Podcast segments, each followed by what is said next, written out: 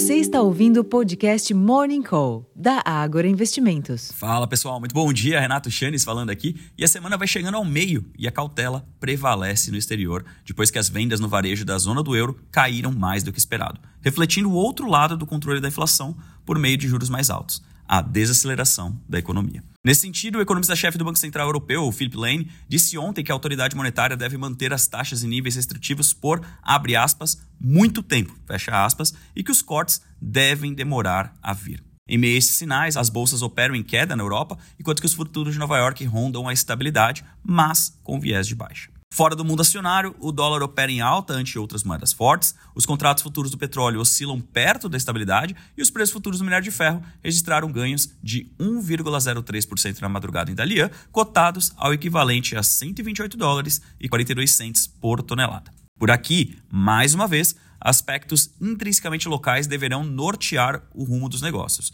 Os investidores aguardam a votação da reforma tributária depois que o Senado aprovou, por 48 votos a 24, o requerimento de cronograma especial para acelerar a tramitação do texto. O presidente da Câmara, Arthur Lira, do PP da Alagoas, afirmou que o Congresso pode promulgar primeiro as partes da reforma tributária que forem consensuais nas votações da Câmara e do Senado. Em paralelo, a temporada de resultados continua a pleno vapor e deve trazer mais direcionadores para as ações. Nesse sentido, eu convido a todos para acessarem nosso relatório Abertura de Mercado, já disponível no Agri Insights, onde disponibilizamos algumas notas referentes aos resultados que foram divulgados de ontem à noite até agora pela manhã. Em termos de agenda aqui no Brasil, o dia começou com a publicação do GPDI de outubro, às 8 horas, seguida do resultado do setor público consolidado de setembro, às 8 e meia, e as vendas do varejo restrito e ampliado referentes a setembro, às 9 horas da manhã. Entre os eventos, destaque para a palestra do presidente do Banco Central, Roberto Campos Neto, em Nova York, à tarde, às 3h40 da tarde. Nos Estados Unidos, a agenda contará com o discurso de gerentes do Federal Reserve, são diversos dirigentes, então fica o convite aqui para acessar o nosso relatório com todos os dados, e também são esperados dados sobre estoques no atacado. Na Europa, as vendas no varejo da zona do euro caíram 0,3% em setembro ante agosto, segundo dados publicados pela Eurostat, um resultado um pouco abaixo da expectativa de recuo de 0,2% nas vendas no período. Em relação ao igual mês do ano passado, as vendas do setor varejista do bloco sofreram contração de 2,9% em setembro.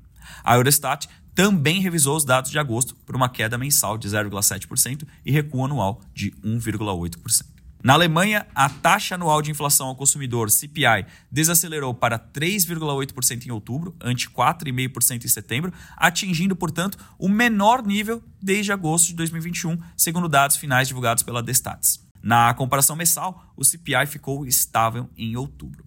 Em ambos os casos, os resultados confirmaram as estimativas preliminares e vieram em linha com as projeções. Finalmente, na China, no fim da noite de hoje, serão divulgados números sobre a inflação ao consumidor, o CPI, e ao produtor, o PPI, ambos referentes ao mês de outubro.